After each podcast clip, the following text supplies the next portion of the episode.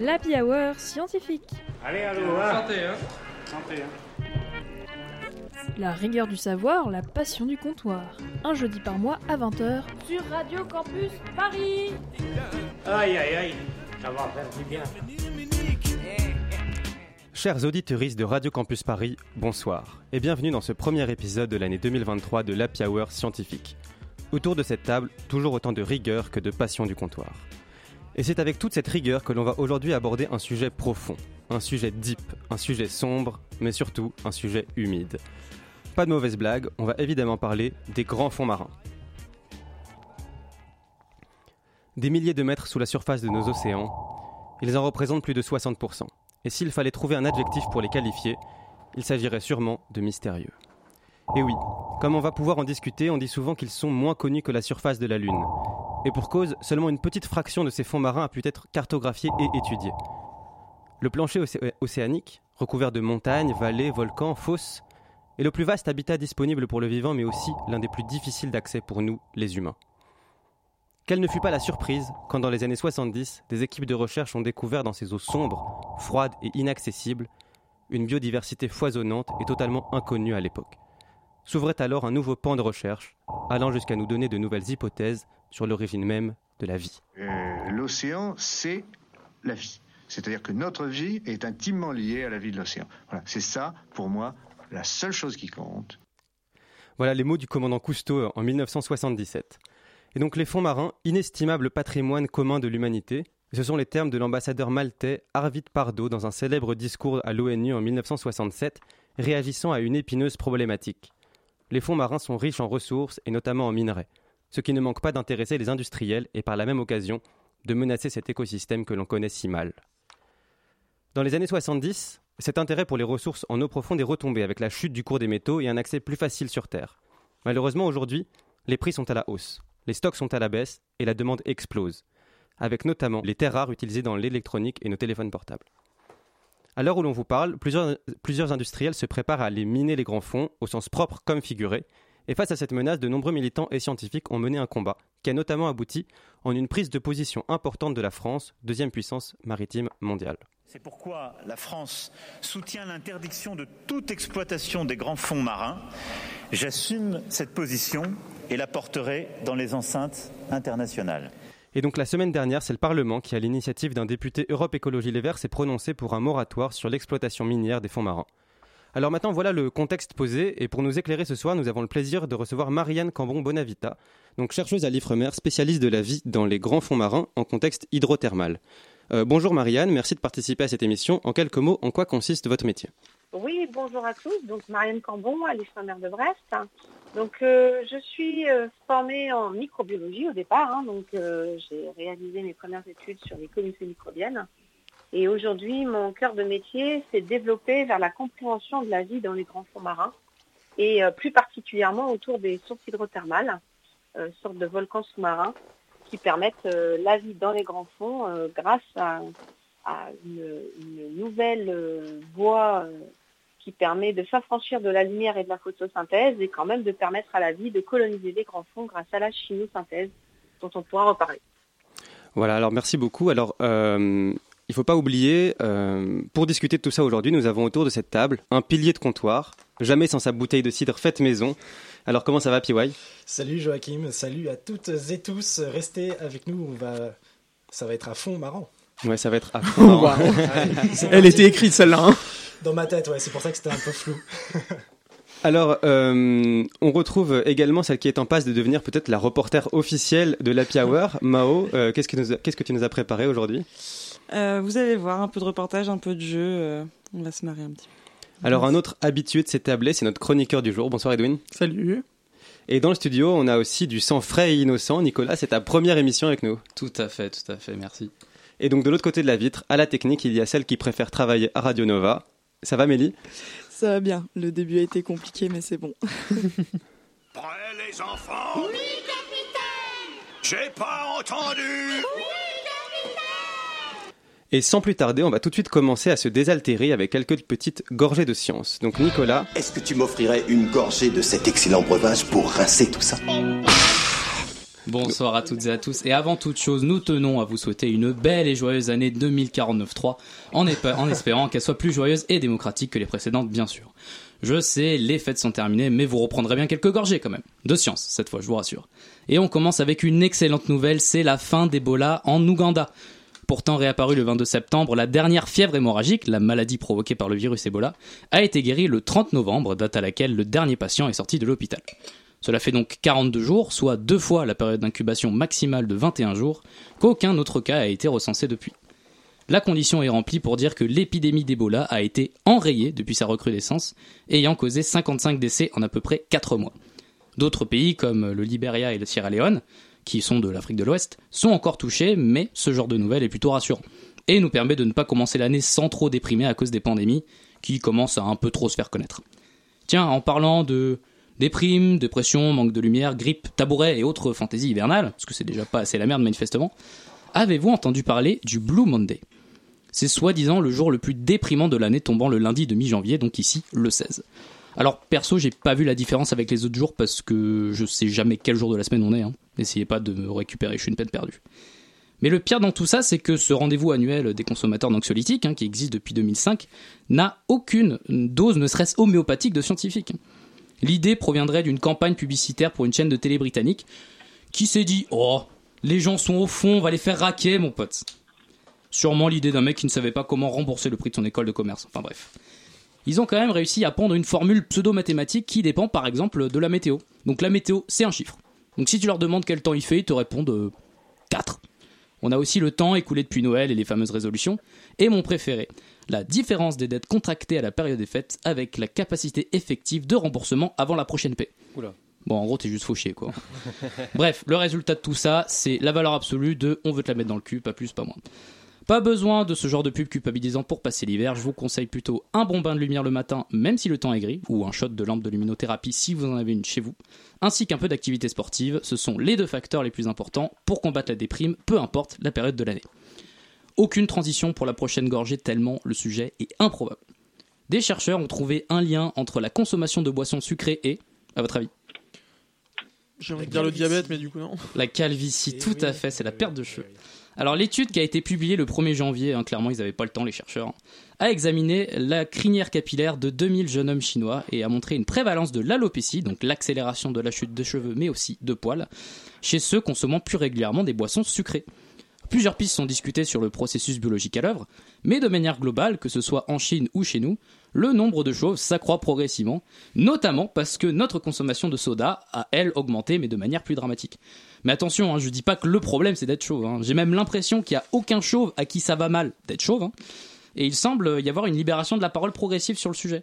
En partie assurée par le streamer Jiraya et son jongle malheureux en direct.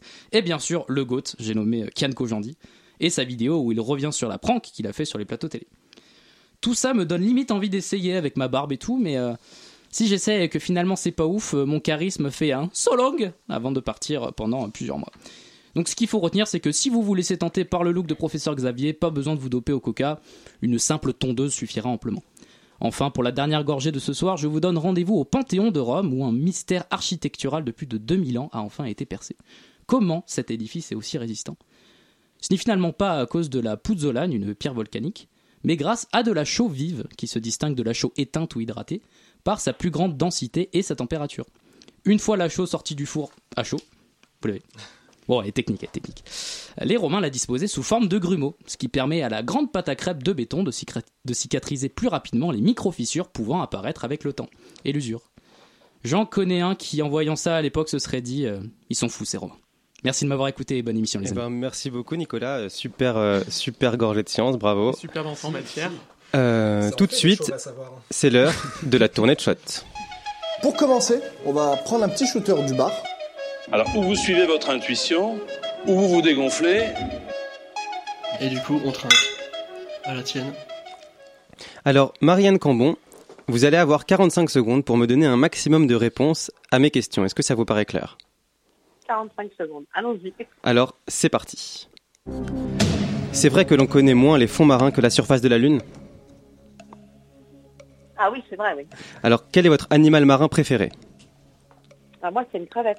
Il s'appelle Rimicaris exoculata. Attention à la nuance, la crevette, euh, la créature des profondeurs la plus étrange. Euh, bonne question. Euh, je sais pas. euh, un gastéropode poilu, peut-être? Un gastéropode poilu. Alors votre film préféré? Mon film préféré? Euh, je sais pas, il y en a tellement. Vous pouvez passer. Vous passez? je passe. Est-ce que vous, vous avez déjà fait du sous-marin Oui. Alors plutôt oui. poisson, viande ou aucun des deux Ah bah voilà, c'est la fin des 45 secondes. Euh, il me restait encore, quelle est la meilleure plage de France? La maman des poissons, elle est... Euh, qui vit dans un ananas sous la mer Combien font 6 x 7 Quelle chanson pour une plongée en sous-marin est plutôt Nemo ou le Grand Bleu? Mais donc on n'aura pas la chance d'entendre euh, les deux. et voilà, maintenant c'est le moment d'entrer dans le vif du sujet et donc parler de- des, des grands fonds marins et de leur biodiversité. Alors, euh, qu'est-ce qu'on trouve dans les, dans les grands fonds marins en termes de biodiversité nota- notamment? Alors, si on parle des grands fonds marins de façon générale, hein, donc ce qu'on appelle les plaines abyssales, qui représentent la très grande majorité de ce qui se passe sous la mer au-delà des 1000 mètres de profondeur, je dirais, euh, bah, ce sont des grandes étendues de sable avec relativement peu de densité animale. On croise des concombres de mer, des poissons de fond. Dans les sédiments, il y a de la faune toute petite qu'on appelle de la méliofaune. Et globalement, c'est il y a pas mal, il y a pas mal de diversité, mais en très faible biomasse, c'est-à-dire qu'il y a très peu d'individus de chaque espèce. Ils sont très éparpillés.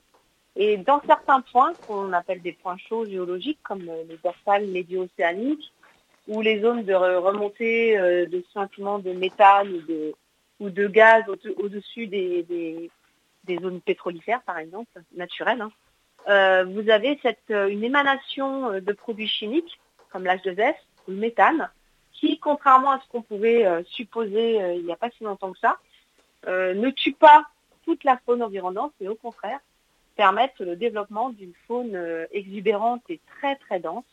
On a des densités animales euh, assez incroyables au-dessus de ces zones d'émission de, de fluides où on a des composés chimiques réduits, comme je disais, le méthane et l'hydrogène sulfuré par exemple. Ouais, qui permettent du coup la vie euh, alors qu'il n'y a pas de lumière. Exactement. Ça permet la vie sans lumière, c'est-à-dire qu'au lieu d'avoir des plantes en surface qui utilisent l'énergie euh, lumineuse euh, du soleil pour réaliser la photosynthèse, dans les grands fonds marins, pas de lumière, pas de photosynthèse. À la place, on a de la chimie qui est utilisée par les micro-organismes pour faire la chimiosynthèse. D'accord. Et donc, euh, euh, je crois savoir que vous avez travaillé sur une certaine crevette à grosse tête dans les abysses. Est-ce que vous pouvez m'en dire un peu plus? Tout à fait. Donc euh, le modèle sur lequel nous travaillons avec plusieurs équipes hein, s'appelle Rinicaris exoculata. Donc c'est une crevette qui ressemble à une crevette qu'on pourrait croquer sur un plateau de fruits de mer, sauf qu'elle a une très grosse tête, c'est-à-dire que la tête représente à peu près la moitié de la taille de l'animal. Et à l'âge adulte, la tête est très renflée. Alors ça fait un peu penser au bajou d'un hamster quand il est quand il est en train de manger. C'est les stocks.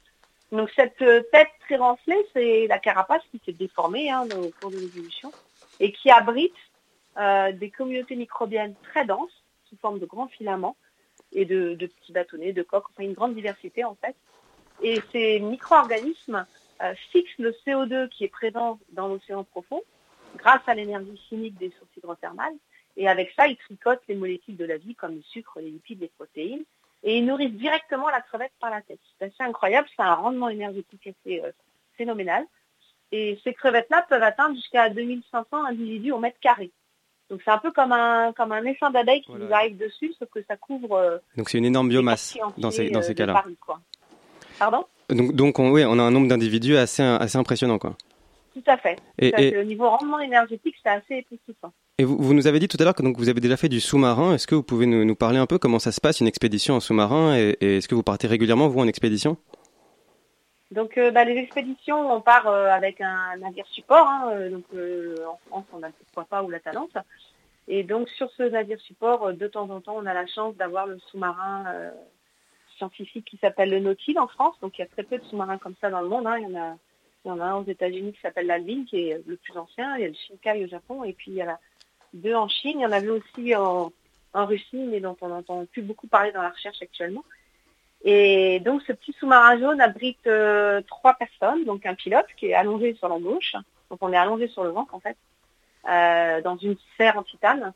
Et donc sur la gauche, on a le pilote, sur la droite, euh, le scientifique dirige les opérations et fait ses commandes d'échantillons et de mesures.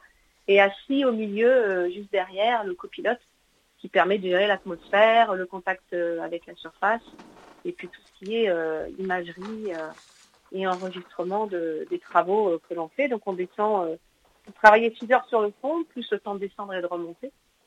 Et donc on est enfermé dans une petite sphère pendant 6 heures. Et le nez au hublot, euh, très très concentré, et, et on se déplace sur le fond et, et on fait nos mesures, nos observations, nos prélèvements. Et, et à chaque un expédition, moment assez privilégié. à chaque Oui. expédition, vous découvrez de nouvelles espèces. Alors c'est ça qui est assez incroyable, c'est qu'on se rend compte qu'au fur et à mesure de nos expéditions, on, on bidouille, hein, parce qu'on bidouille beaucoup en, en recherche, on bidouille, on améliore nos techniques de prélèvement, de mesure. euh, et du coup, à chaque fois, on, a des nouvelles approches techniques et scientifiques.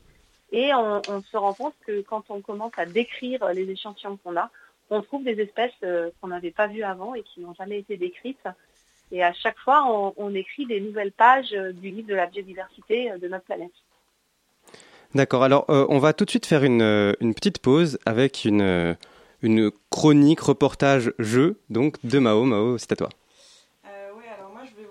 Paysage sonore marin. Alors je suis allée à l'expo de la Philharmonie qui s'appelle Musique animale en espérant glaner des éléments pour un reportage sur la musique des animaux marins. Euh, donc il n'y avait pas beaucoup de faune marine, mais il y a tout de même une salle qui était réservée à la baleine, une toute petite salle plongée dans le noir avec seulement un banc face à un énorme écran courbé. Euh, je vous en passe un extrait audio décrit par ma pote.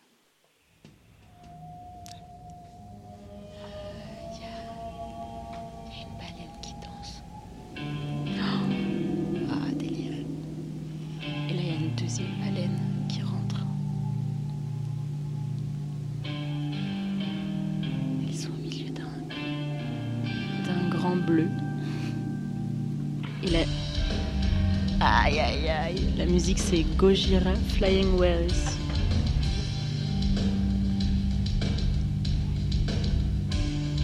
Waouh. Mais en, tu- en fait, j'ai l'impression qu'elles sont en ralenti.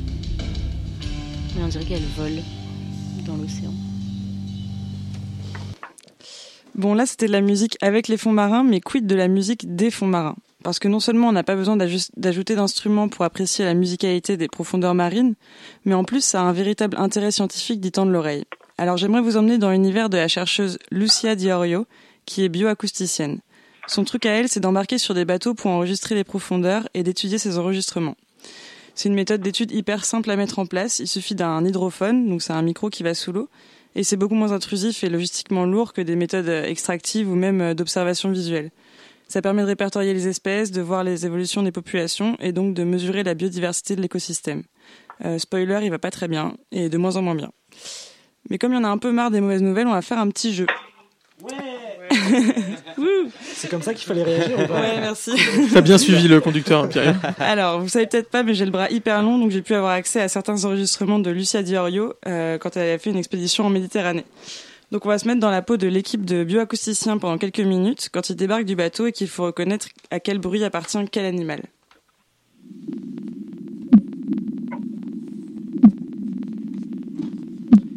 Bon alors là, il faut que je précise que ça a été multiplié par 10 parce que sinon on pourrait pas entendre. Ça fait mammifère marin, dauphin, quelque chose comme ça. Marianne Cambon, peut-être vous avez une idée Ouais, faut deviner un animal. pas Alors là, je ne sais pas.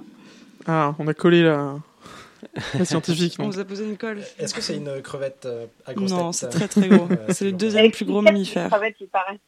Quoi, le cachalot peut-être du coup? Et non, c'est le rorcal. Donc euh, on pourra Un simple rorcal. envoyer une petite pensée aux petits rorcals qui se sont échoués dans le Finistère en septembre dernier. Pauvre petit, vous allez mal et tout le monde sait pourquoi. Euh, le son suivant. On avait dit bonne ambiance.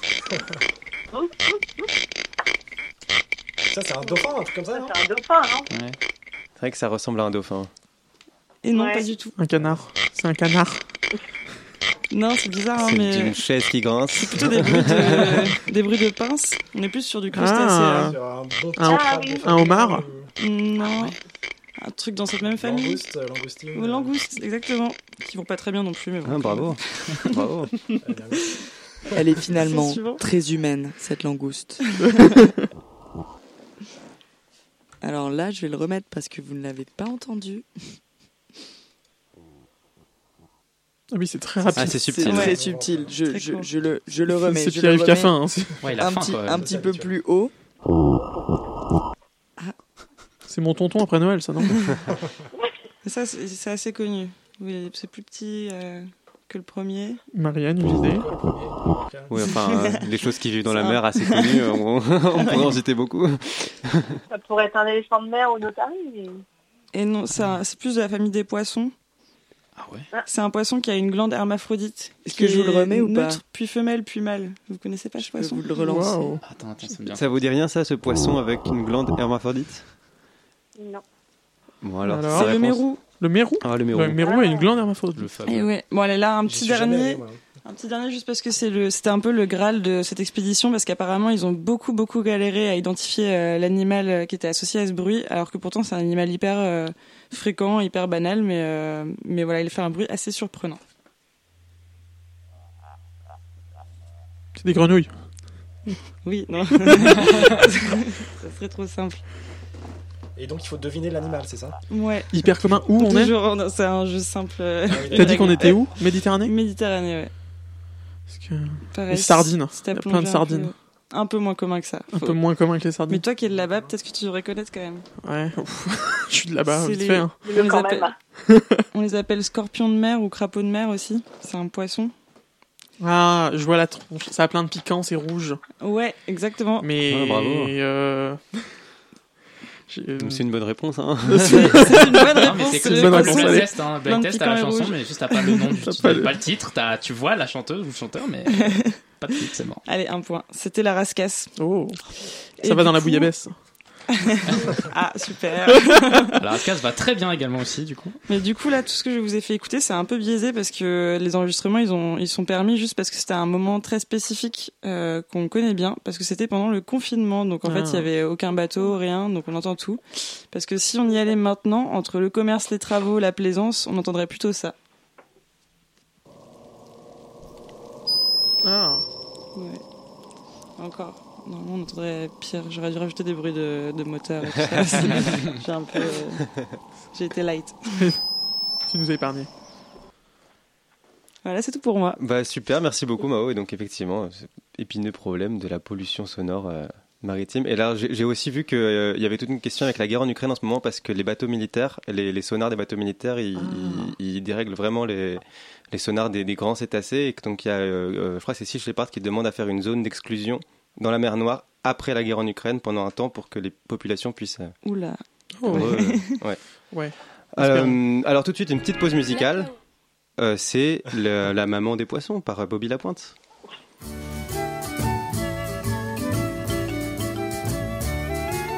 Si l'on ne voit pas pleurer les poissons qui sont dans l'eau profonde, c'est que jamais quand ils sont polissons, leur maman ne les gronde. Quand ils s'oublient à faire pipi au lit, ou bien sur leurs chaussettes, ou à cracher comme des papolis, elle reste muette, la maman des poissons. Elle est bien gentille, elle ne leur fait jamais la vie, ne leur fait jamais de tartines. Ils mangent quand ils ont envie et quand ça a dîné sardine. La maman des poissons, elle a l'œil tout rond, on ne la voit jamais froncer les sourcils. Ses petits l'aiment bien, elle est bien gentille et moi je l'aime bien avec du citron. La maman des poissons. Elle est bien gentille. S'ils veulent prendre un petit verre, elle les approuve de deux oui. Leur montre en comment sans ennui. On les décroche de leur patère. La maman des poissons, elle a l'œil tout rond. On ne la voit jamais froncer les sourcils. Ses petits l'aiment bien, elle est bien gentille. Et moi je l'aime bien avec du citron. La maman des poissons. Elle est bien gentille, s'ils veulent être maquereaux, c'est pas elle qui les empêche de se faire des bleues sur le dos, dans un banc à peinture fraîche. La maman des poissons, elle a l'œil tout rond, on ne la voit jamais froncer les sourcils. Ses petits l'aiment bien, elle est bien gentille, et moi je l'aime bien avec du citron. La maman des poissons. Elle est bien gentille. J'en connais un qui s'est marié à une grande république. Il dit quand elle lui fait la nique, ah qu'est-ce que tu me fais marrer? La maman des poissons, elle a l'œil tout rond, on ne la voit jamais froncer les sourcils. Ses petits l'aiment bien, elle est bien gentille, et moi je l'aime bien avec du citron. Si l'on ne voit pas pleurer les poissons qui sont dans l'eau profonde, c'est que jamais quand ils sont polissons, leur maman ne les gronde. Quand ils s'oublient à faire pipi au lit, ou bien sur leurs chaussettes, ou à cracher comme des papolis, elle reste muette, la maman des poissons, elle est bien gentille. L'Happy Hour scientifique sur Radio Campus Paris.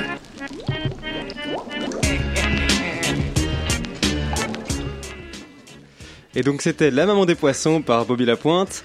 Euh, notre cher Bobby Lapointe. Et donc maintenant qu'on a pu apercevoir un peu cette biodiversité foisonnante, qu'on a découvert euh, vos méthodes de travail à bord notamment du sous-marin le Nautil, on va donc écouter Edwin sur un sujet capital dont on va pouvoir discuter ensemble ensuite, euh, le rôle des océans dans la lutte contre le réchauffement climatique. Merci Joachim.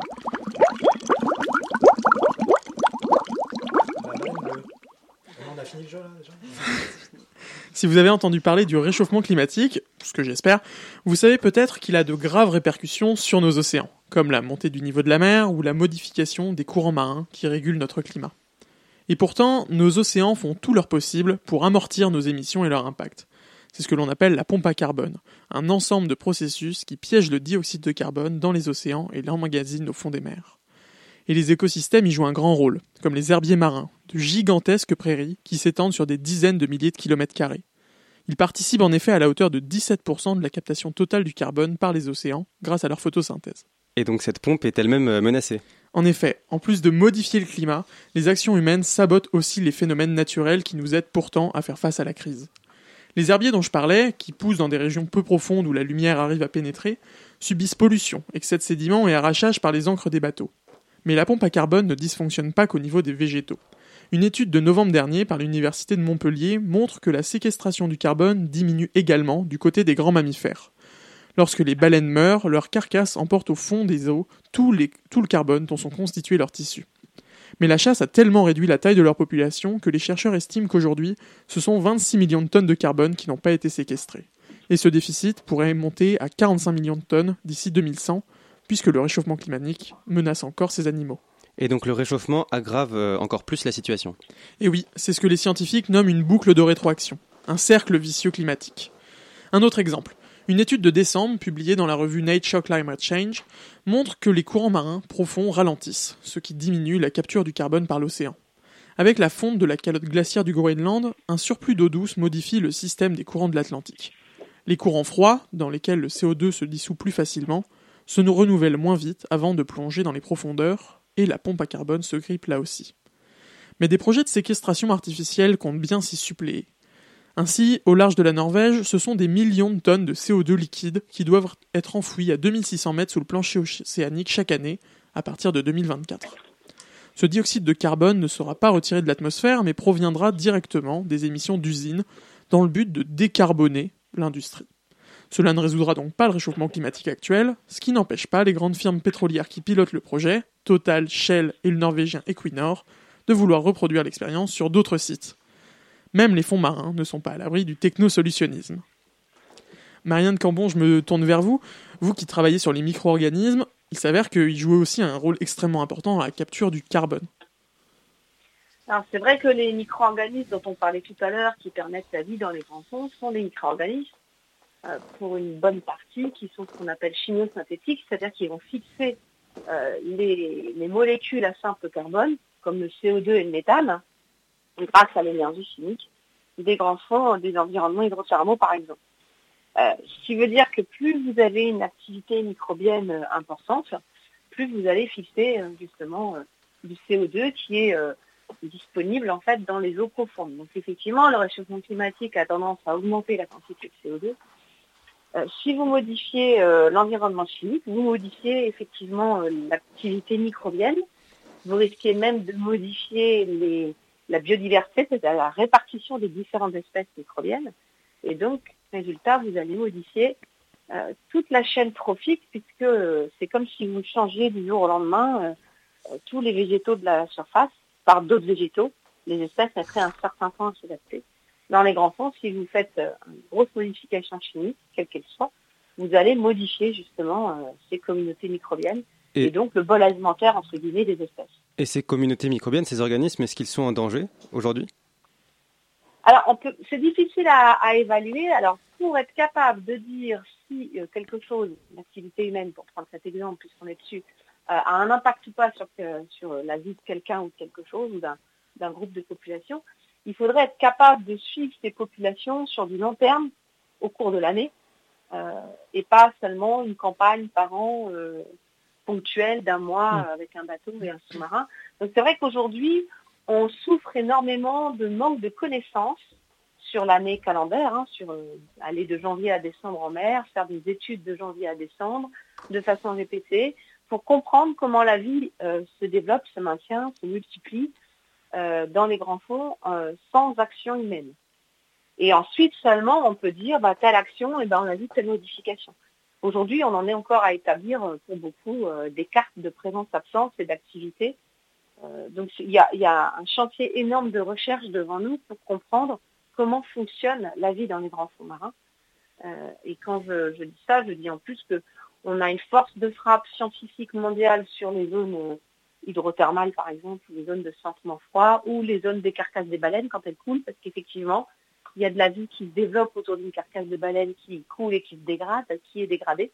On connaît encore moins de choses au niveau des grandes plaines abyssales.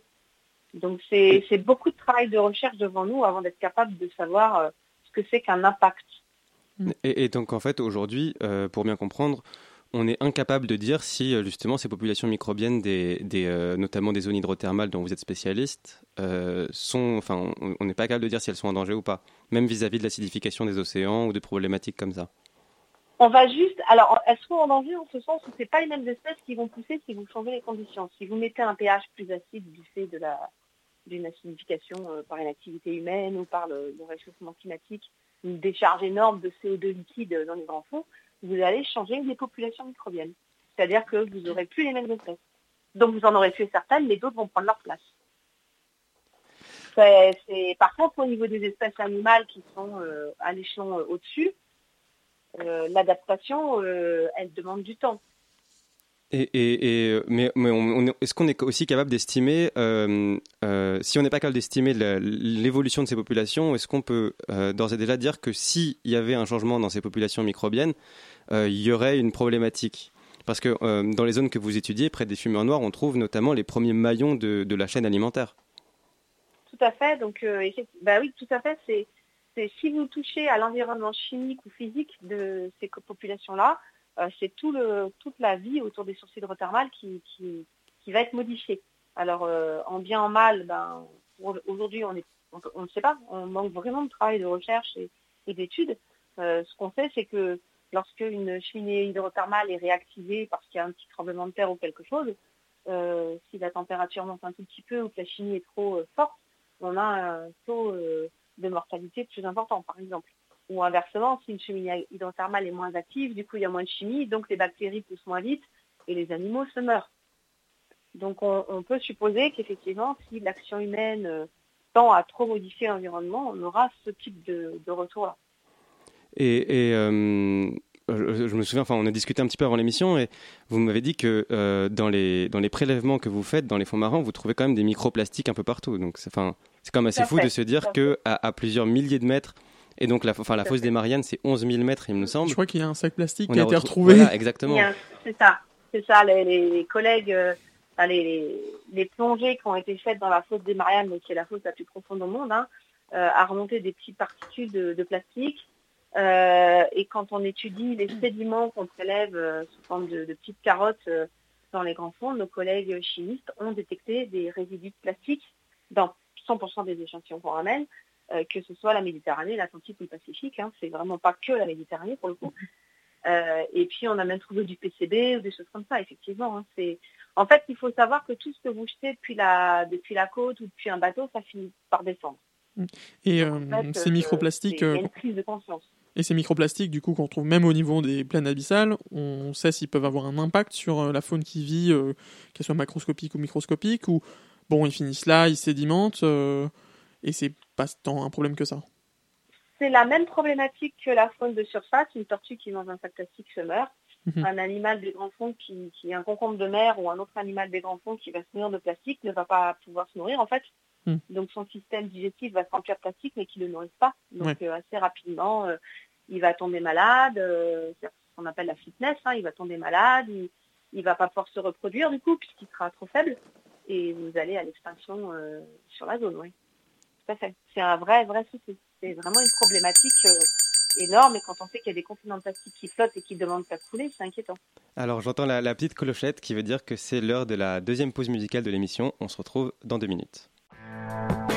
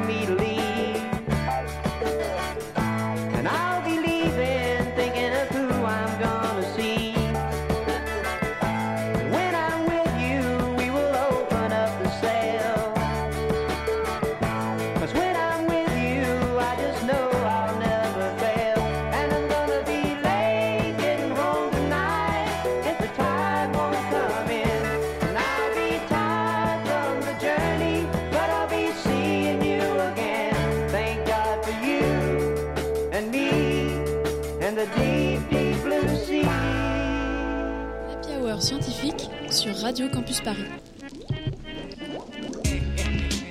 Et donc on parle toujours des fonds marins, vous êtes sur Radio Campus Paris 89 93.9 et c'est l'Happy Hour scientifique. Et attention, on me dit dans l'oreillette que ce serait l'heure du grand jeu, c'est le CAPS ou pas CAPS. Caps ou pas caps, et oui Wouhou Il est de retour. Virgule, Non, on n'a pas de virgule. Bon, c'est grave. Normalement il y a un petit générique. Et parfait, donc, on commence. Il y a des moments, j'ai vraiment l'impression que vous me prenez pour un imbécile. Donc aujourd'hui, caps ou pas caps, un petit peu spécial, parce qu'en plus de lui coller la thématique des profondeurs de l'océan, puisque bah, en fait c'est le sujet de l'émission ce soir, on part sur un caps ou pas caps spécial cinéma. Alors pour commencer, on part à l'abordage du film Titanic, une histoire d'amour, mais pas que, c'est surtout l'histoire pas cool d'un bateau qui coule. Un film donc à l'effet double kiss cool. Et oui, un film dramatique d'une histoire vraie, car à bord du navire se trouvait malheureusement, et c'est euh, un chiffre difficile à entendre pour vous, amateuristes de l'Happy Hour scientifique, à bord se trouvaient donc, attachez bien vos gilets de sauvetage, 20 000 bouteilles de bière. 1500 bouteilles de vin. Et tiens, allez, première question rapide. À qui étaient destinées ces bouteilles? Aux passagers, aux, aux riches de première classe, de classe. Lesquels Les passagers de Ah, la première bière. classe. Ah oui. En effet, oui, oui, si, si. simplement. Les injustices sociales étaient déjà bien présentes en 1912, sur terre, sur la mer, comme c'est déjà bien, comme c'était déjà bien le cas avant et comme c'est toujours le cas bien après. La croisière s'amuse donc, certes, sauf quand t'es pauvre. Bref, en parlant d'absurdité écologique de cette délicieuse croisière au charbon et en parlant de chier sur les pauvres, deuxième question qui est en fait euh, bah, euh, le début du jeu. Allez, à- euh, pardon, euh, qu'est-ce qui est interdit sur les bateaux de croisière depuis la sortie du film Titanic? Une idée, euh, Marianne? Qu'est-ce qui est interdit sur les bateaux de croisière? Et ça a un rapport avec la pollution? Oui. C'est pas en rapport avec la pollution, c'est en rapport avec le film et Un truc superstitieux, non sur, le, sur Les orchestres. barrière. Exactement se pencher sur la barrière depuis, il est interdit de se hisser à la proue Ah du ouais, bateau. il y a 10 000 personnes qui ont produit la scène et puis il y a eu des drames. Je sais pas s'il y a eu des drames, en tout cas j'ai lu cette info sur Wikipédia, donc je, je pense que c'est Elle est forcément parfaitement vrai. vraie. En même temps, faut être euh, con, hein, c'est vrai, pour penser que se foutre sur le devant d'un bateau en gueulant comme des gorilles, je suis le roi du monde, c'est encore cool, putain de capitaliste de mes couilles, vous voulez Ouh là là. dominer les opprimés depuis vos paquebots dégueulasses. Bon, Les, les mots, Calmez, euh, les mots sont durs. ouais, hein. dis calme, dis calme. Les mots sont durs. heureusement qu'il y a encore des sacrés rigolos et des petites fripouilles amusantes pour nous faire sourire. Et justement, nous voici en 2012. Alors, qu'est-ce qui a été retrouvé sur la tombe de Frédéric Fleet en 2012 Alors, pour rappel, Frédéric Fleet, on le connaît tous. qui, euh, je le rappelle, c'était le type à la vigie là, qui a repéré le, le petit glaçon euh, récalcitrant. Qu'est-ce qu'on a retrouvé sur sa tombe 100 ans après le naufrage? Des jumelles. Sur Maya peut-être. Des jumelles. C'est ça Ouais, exactement. Merde. je, pensais, je pensais à un bac à glaçons. mais, euh, non, ouais, c'est vrai que ça aurait pu. Mais euh, tu savais, tu Pas du tout, pas du tout. Non, non, j'ai visualisé le bravo. film, le moment comme ça. La le qui monte en pression parce que sa blague est ratée. Ouais, ouais, ouais, mais en fait, j'ai après j'ai encore deux questions, donc j'espère que ça va le faire. Là, j'arrête sur le Titanic parce que j'avais plus d'encre. Waouh. Non, Non, Non, c'est terrible ce jeu de mots ça là. marche pas.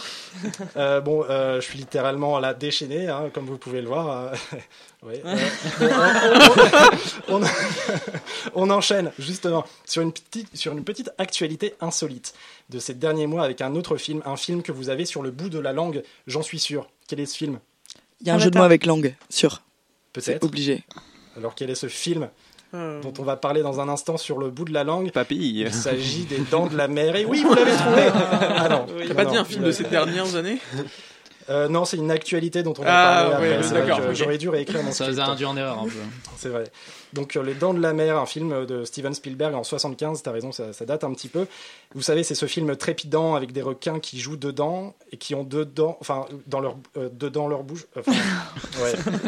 Oh J'aurais vraiment dû réécrire ce script. Bon. Que pouvait-on faire à Angers, sans transition, le 3 novembre 2022 Alors, évidemment, faut qu'il y ait un lien avec le film Les Dents de la Mer, parce qu'évidemment, on pouvait faire beaucoup de choses à Angers le 3 novembre 2022. Pas tant que ça en vrai. hein. Ah, peut-être, c'est vrai. Ah, C'est rude. hour, euh. Alors, bon, bah voilà, vous pouvez jouer. Euh, La question c'est est-ce que la ville d'Angers a une dent contre les requins? Ah, je Oh. pense que maintenant, ils ont pas de dents avec eux, parce que, avec ce film, parce que. Vous pouvez manger du requin, peut-être? Que Ah, pas, mais- faire euh, dans Non. cette ville. Euh, dans un jouer lieu avec public. le... Nage avec les requins le la, la, la maquette requin qui avait été utilisée. Non, non, non, film. non, non. En fait, il y a vraiment un lien direct avec le film. Et Voir le film? Ouais, voir le film. Exactement. Sur Mais la dans quelles conditions? C'est surtout ça. le- Sur la plage. Dans l'eau. insolite. Dans l'eau. Dans quelle eau Dans la mer. piscine. Dans la piscine. Municipale. Je crois pas qu'il y ait la mer. hein. La piscine de la Oui, il n'y a pas trop la mer. Il a je- pas trop. Et voilà, bon bah c'était euh, certainement agréable en tout cas de se faire flipper pendant le film, mais je pense que le plus flippant, le plus flippant c'était comment les pieds devaient être euh, tout fripés à la fin. Certainement euh, bien, ça devait être putain de bien flippant, encore pire qu'un requin, mais certainement pas pire que ces putains de capitalisme de ces morts. Bon. Oh, c'est fini J'avoue que j'oppresse le peuple. On peut couper le, le micro de PY, s'il vous plaît Bon, alors on est désolé pour, euh, pour cette intervention, et il a quitté les lieux, le forcené n'est plus dans le studio. Et on peut reprendre euh, euh, le cours normal de l'émission et donc parler donc de cet euh, écosystème marin en danger, euh, notamment des fonds marins et, et, et surtout sur la question du, donc de, de l'exploitation des fonds marins et notamment avec les, les- cette question de, dont on a pu parler au tout début de l'émission, euh, des minerais. Et, et donc on a des, des compagnies comme The Metal Company qui est une start-up canadienne mais qui a déjà commencé à, à, à extraire à des fins d'exploration. Et c'est là le, le, le- La nuance. la nuance, oui mais qui, mais qui attend euh, de, de recevoir un, un droit d'exploitation donc pour euh, aller chercher ces nodules polymétalliques au fond de l'eau. Et donc, Marianne euh, Cambon, de quelle pollution parle-t-on avec cette exploitation? Alors, l'exploitation minière, euh, la- la- la- le risque de pollution est, est multiple et, et demande vraiment à une très grande prise de recul et un gros travail de recherche. On a évidemment, on peut penser à la pollution due aux navires supports qui vont travailler euh, avec des, des énormes machines sur le fond et qui vont rester en surface pour recueillir les minerais. Donc bah, forcément, c'est de la pollution euh, au fioul lourd et, euh, des risques de- d'accidents de, bateaux et puis des digues et des axes de bateaux qui vont rester sur zone très longtemps.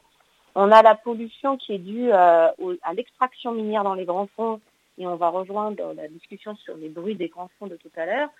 C'est que euh, même si aujourd'hui des hydrophones équipés pour tenir à 6000 mètres de fond, on les a pas sur étagère, on, commence à développer ces approches-là pour essayer de comprendre euh, s'il y a des sons dans les grands fonds et si les espèces peuvent communiquer ou se, ou se diriger grâce au son, puisqu'il n'y a pas de lumière. Donc elles peuvent savoir ce qui se passe. Donc les sons sont une des hypothèses euh, pour les espèces pour se diriger, entre autres au niveau des larves, pour qu'elles colonisent les autres endroits. Donc si vous faites du bruit à un endroit qui est inactif et que ça attire les larves ou que ça attire les Oui, espèces, et des euh, perturbations. voilà, vous allez faire des perturbations. Donc c'est ce, ce bruit, donc il y aura aussi de la lumière, parce que ça va être surveillé par des caméras euh, sous-marines, et que pour qu'on puisse y voir quelque chose, ben, on va forcément envoyer une dose de lumière assez importante, dont on n'a pas encore évalué l'impact sur la faune abyssale, mais qui en tout cas est, est- est pas habituée à avoir de la lumière, hein, par définition. Euh, et puis bah, la pollution chimique, c'est-à-dire que si vous, euh, vous arrachez des minerais, euh, vous les remontez, vous faites des choses en surface, il y a de l'eau de rejet. Cette eau de rejet va être euh, chargée de particules. Alors on nous promet qu'elle sera pas rejetée en surface parce que ça tuerait tous les poissons et, les oiseaux marins. Mais même si on la rejette à mi-hauteur d'eau ou tout au fond, euh, ça va quand même partir dans les grands courants marins qui sont en fait pas si bien connus que ça. Ils sont connus à grande échelle, mais pas de façon très précise partout, et surtout pas en profondeur. Et donc vous allez avoir des pollutions chimiques euh, de minerais qui vont se balader tout autour de la planète. Et puis enfin, bah, vous allez arracher les, les roches du fond, c'est-à-dire vous allez arracher les substrats où vivent les espèces. C'est-à-dire les cailloux sur lesquels elles sont attachées pour vivre. Donc voilà, tout ça mis bout à bout, c'est pas très bon signe pour les grands fonds marins, étant donné les lacunes de connaissances qu'on a au jour d'aujourd'hui sur ce qui se passe et sur ce qui vit et comment on vit dans les grands fonds. Et, et- et notamment sur cette question des eaux de rejet, on a vu il y a quelques jours une vidéo euh, qui, est, qui est parue de justement les, ex- les explorations de The Metal Company, où on voyait leur, euh, leur bateau de surface rejeter des, des une espèce d'eau noire dont on soupçonne vraiment être cette eau de rejet qu'ils rejettent donc à la surface qui est interdite. Ben, en tout cas, les scientifiques euh, appellent vraiment à une très très grande vigilance et, et à ce qu'on appelle des moratoires pour, euh, pour que tant qu'on n'est pas capable d'évaluer l'impact, on ne fasse pas de bêtises. Euh, là, c'est vraiment jouer aux apprentis sorciers que de se dire, bah, on jette, on regarde ce qui se passe. C'est- Aujourd'hui, on a déjà des océans de plastique, on n'est pas besoin en plus de se mettre de la pollution chimique. faut pas oublier que les nodules polymétalliques sont quand même enrichis en, en minerais et en métaux, c'est pour ça qu'on veut les extraire d'ailleurs, mais certains sont hautement toxiques pour la vie. Ouais, et, et d'ailleurs ce Donc qui... on va rien arranger en les relâchant. Puis les sulfures des grands fonds, c'est pareil. Nous, en tant qu'humains, on tient pas quelque... on tient pas la seconde. Et, la, question euh, que soulève ce moratoire aussi, c'est surtout que, euh, enfin, ça rejoint vraiment ce qu'on disait tout à l'heure en deuxième partie d'émission, mais en fait, il existe très très peu d'études sur le véritable impact que peuvent avoir ces exploitations, même si on se doute que ça va être un impact euh, qui peut être catastrophique, notamment sur des questions de capture du carbone.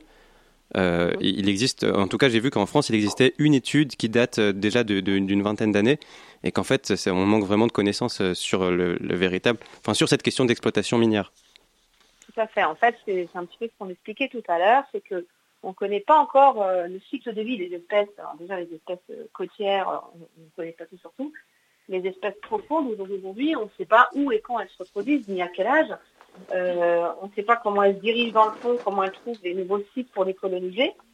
Euh, donc toutes ces questions-là sont vraiment des questions clés pour comprendre la biodiversité et, et, et ça, ce qu'on appelle sa résilience, c'est-à-dire sa capacité de s'adapter et de continuer à se développer euh, dans les grands fonds et à, s'adapter aux, aux variations, qu'elles soient naturelles ou pour là, comme on parle, anthropiques. Et donc tant qu'on n'a pas ces connaissances-là, euh, toute action humaine de grande ampleur est vraiment très dangereuse aujourd'hui. On demande des moratoires pour laisser le temps à la connaissance d'acquérir euh, les données suffisantes pour répondre aux questions qu'on se pose d'impact. Euh, on a découvert la crevette dont je parlais tout à l'heure avec sa grosse tête, a été Ouais. découverte en 1986. Ce qui est finalement assez récent. En 2006-2007, on n'avait pratiquement jamais vu de femelle avec des œufs. Or, les crevettes, elles sont toutes pareilles pour le coup. Celle-là, elle a la grosse tête, mais elle est comme les autres. Elle porte ses œufs sous l'abdomen. Euh, et donc, on- c'était euh, les hypothèses des scientifiques dans les années donc euh, 90, 2000, 2010. Les hypothèses, c'était que les femelles s'éloignaient des sources hydrothermales qui rejettent des émanations de sulfure, de méthane et de autres produits chimiques d'H2S qui pourraient euh, peut-être tuer la couvaison. Et l'hypothèse, c'était que les femelles partaient très très loin pour se reproduire, pour mettre leurs œufs, pour incuber leurs œufs, et que les larves, quand elles pouvaient éclore, euh, bah, elles revenaient à un, à un stade plus grand, capable de supporter la chimie euh, naturelle des sources hydrothermales. Et en fait, en 2014, on a fait le pari de partir en plein hiver au mois de janvier. C'est compliqué au niveau des. climatiques sont moins bonnes, voilà. Voilà, c'est ça, des conditions de mer aussi. voilà, le, Ouais. les conditions de mer en surface sont plus dures, donc le sous-marin ne peut pas aller à l'eau tous les jours, mais on a quand même lancé le pari. Et il se trouve que là, les crevettes avaient, avaient pour beaucoup, elles avaient des œufs. Donc en fait, elles sont bien à l'endroit où, où on les trouve le reste de l'année sur les œufs, donc sur les sources hydrothermales, elles sont bien dans les, dans les gros agrégats et très dynamiques avec les œufs sous l'abdomen. C'est juste qu'on n'y est pas allé à la bonne, à la bonne période. Et, et d'ailleurs, on s'est rendu suivre. compte. Oui, on s'est rendu compte par la même occasion qu'il y avait des saisons euh, sous-marines. Et ça, on ne pensait pas. Voilà, du coup, on on, on, on s'y attendait pas du tout parce que qu'en surface, les, les animaux euh, incubent euh, les petits ou mettent bas pour qu'au printemps, ils aient euh, le bloom végétal dû à la reprise euh, de, la, durée du jour et donc l'activité photosynthétique, bah, ça paraît logique, sauf qu'au fond, toute l'année, il n'y a pas de lumière. Toute l'année, les sources hydrothermales, les volcans sous-marins, ils crachent la même quantité de fluide, les mêmes chimies ou pratiquement. Donc on s'est dit, bah mince, qu'est-ce qui peut faire qu'il y a quand même un effet de saison au fond? Donc l'hypothèse maintenant qu'on a, c'est qu'il y a peut-être quelque chose qui vient de la surface et qui, jusqu'à 4-5 mm de fond, en micro-quantité probablement, impacte le cycle de vie des grands fonds. Il y a quelque chose, il y a une signature. Et donc ces, ces résultats-là, euh, on les a bien après la découverte des espèces. Donc ça veut bien dire qu'au jour d'aujourd'hui, on est encore en phase d'acquisition Oui, de et données qu'il est bien trop tôt pour, de la compréhension. Voilà. Est-ce que vous Et me disiez au téléphone aussi que la, la, la science va moins vite que l'industrie, et ça, c'est un fait.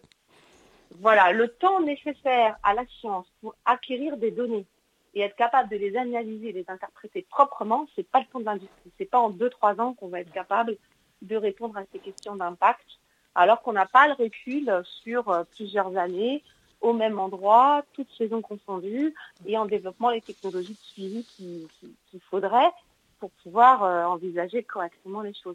Aujourd'hui, on a vraiment euh, des trous de connaissances dans tous ces domaines de la vie dans les grands fonds et du lien entre la vie des grands fonds, la colonne d'eau jusqu'à la surface. Ouais. Comment tout ça est brassé? Parce que on sait aujourd'hui que des tempêtes violentes peuvent entraîner des produits de surface vers les grandes profondeurs et vice versa. Il y a du upwelling aussi. C'est quand même, c'est quand même fou de se dire qu'on connaît si peu de choses. Ouais. Ben, Euh, L'océan, en fait, c'est le parent pauvre de la recherche internationale. Ah oui. C'est pour ça qu'on est en pleine décade de connaissance de l'océan. C'est qu'on s'est rendu compte qu'on a travaillé à envoyer des choses sur la Lune. On a des télescopes qui nous permettent de voir dans l'espace. Mais manque de bol, l'océan est une couverture liquide, salée qui plus est, qui nous empêche de regarder facilement ce qui se passe en dessous. Ce qui fait que pendant très longtemps, ça, ça a été, et c'est encore, hein, le parent pauvre de la recherche. Donc on a beaucoup de difficultés euh, de, de- de compréhension de ce qui se passe parce que simplement on a regardé même pas 10% de ce qu'il y a. Ouais. Et aujourd'hui, c'est vrai que euh, en tant que scientifique, on essaye de partager le plus possible hein, tout ce qu'on trouve, tout ce qu'on découvre et tout ce qu'on interprète et tout ce qu'on comprend avec le plus de gens possible et, de, fédérer et, de faire partager euh, ces grands fonds marins pour que chacun s'approprie parce que c'est quand même les, grands fonds marins, c'est quand même, enfin en tout cas le sous-marin, c'est quand même 70% de la surface de notre planète, c'est-à-dire que c'est quand même la grosse partie. Si on la comprend pas, ben, on comprend pas en grande partie ce qui se passe sur la planète et que les grands fonds marins, euh, la profondeur moyenne de l'océan, c'est quand même 3800 mètres. Oui, ça c'est, un chiffre assez impressionnant, ça quand même en fait. Bah oui, quand même. C'est- Et- C'est c'est assez profond finalement l'océan. Et donc, comme on a pu aussi en parler un petit peu avant l'émission, pour vous, ce qui est, euh, enfin, vous dit, ce qui est vraiment important, c'est aussi de, un enjeu médiatique autour de ces sujets, que tout le monde s'approprie les, les fonds marins et, et comprenne un peu. C'est en fait euh, la- les, grands- enfin, les grands fonds, les grands fonds marins, de façon générale, c'est un peu la dernière frontière sur Terre à explorer, au sens explorateur du terme, hein, à l'ancienne. Et du coup, euh, il faut vraiment que tout à chacun s'approprie ces grands fonds marins comme faisant partie de son écosystème. La planète Terre, euh, tous les êtres humains et tous les êtres vivants vivent sur un seul ensemble qui s'appelle la planète Terre, qu'on aurait dû appeler la planète océan d'ailleurs. et qui du coup, euh, il faut que tout à chacun se dise, bah, c'est aussi important que euh, le jardin, la forêt d'Amazonie ou la calotte polaire. Ça fait vraiment partie du lieu de vie où nous sommes tous ensemble. Et, et aujourd'hui, on, on a un vrai, on, on souffre vraiment de manque de connaissances et de temps d'études euh, pour cette énormité qui est l'océan et qui, et qui demande qu'à être découverte, mais il faut beaucoup de temps et de travail. Et donc, euh, euh, c'est pour ça qu'on dit souvent, hein, on, ne protège bien que ce qu'on connaît bien, et aujourd'hui, on ne connaît pas assez. Et, et- Donc, on essaie de le protéger avec nos petits moyens, mais c'est il faut, il faut qu'on communique, il faut qu'on rentre dans les manuels scolaires, il faut qu'on rentre dans, dans, dans C'est la ça. vie de tous les jours. et de rendre la crevette euh, à grosse tête aussi connue que l'ours polaire. Exactement. c'est notre course pour l'air des grands. Oui, donc euh, le micro était pas ouvert, je crois, Yes. mais euh, euh, le prochain symbole de la WWF, disait Edwin. Et, et donc j'imagine que vous êtes satisfaite de la position de la France sur la question, notamment, de- enfin sur le moratoire justement, et sur le- le- l'exploitation des grands fonds. Alors, euh, satisfait, pas satisfait, en tout cas, ce qui est important, c'est qu'il y ait une prise de conscience de la part des États que euh, a besoin de temps pour, euh, faire les choses proprement. Dire on va tout interdire ou on va pas tout interdire, je je juge pas et j'ai pas d'avis, mais ce qui est important, c'est qu'on aille vers un moratoire. C'est-à-dire que tant qu'on ne sait pas, on ne fait pas n'importe quoi et on se donne le temps minimum pour, euh, pour travailler sur le sujet. Voilà, donc c'est ça qui est vraiment important. L'océan, c'est un seul ensemble. hein. Il n'y a pas de frontières dans l'océan et tout se mélange en permanence. Il y a des grands courants qui font le tour de la planète euh, régulièrement. hein. Et, et- et puis, on sait aujourd'hui qu'il y a des courants du, du- de profondeur vers le haut, du Oui. haut- de la surface vers les Et profondeurs. que tout mérite En fait, vraiment. On a un brassage permanent. Voilà. Donc euh, on, va s'arrêter là-dessus. On arrive à la fin de l'émission. euh, donc cet épisode de la Hour scientifique sur les fonds marins. Euh, on rappelle que d'ailleurs euh, un code minier euh, qui est censé, est censé aboutir d'ici à la fin 2023, donc vraiment dans pas très longtemps, et, et qui aboutira peut-être donc à l'interdiction ou non de, de cette exploitation euh, qui est redoutée par euh, les militants, les scientifiques et beaucoup de monde. Donc euh, espérons que tout ça se déroule comme on a envie que ça se déroule. Et euh, on vous retrouvera dans un mois au prochain Happy Hour scientifique, cher auditeur Is. Au revoir. Merci. À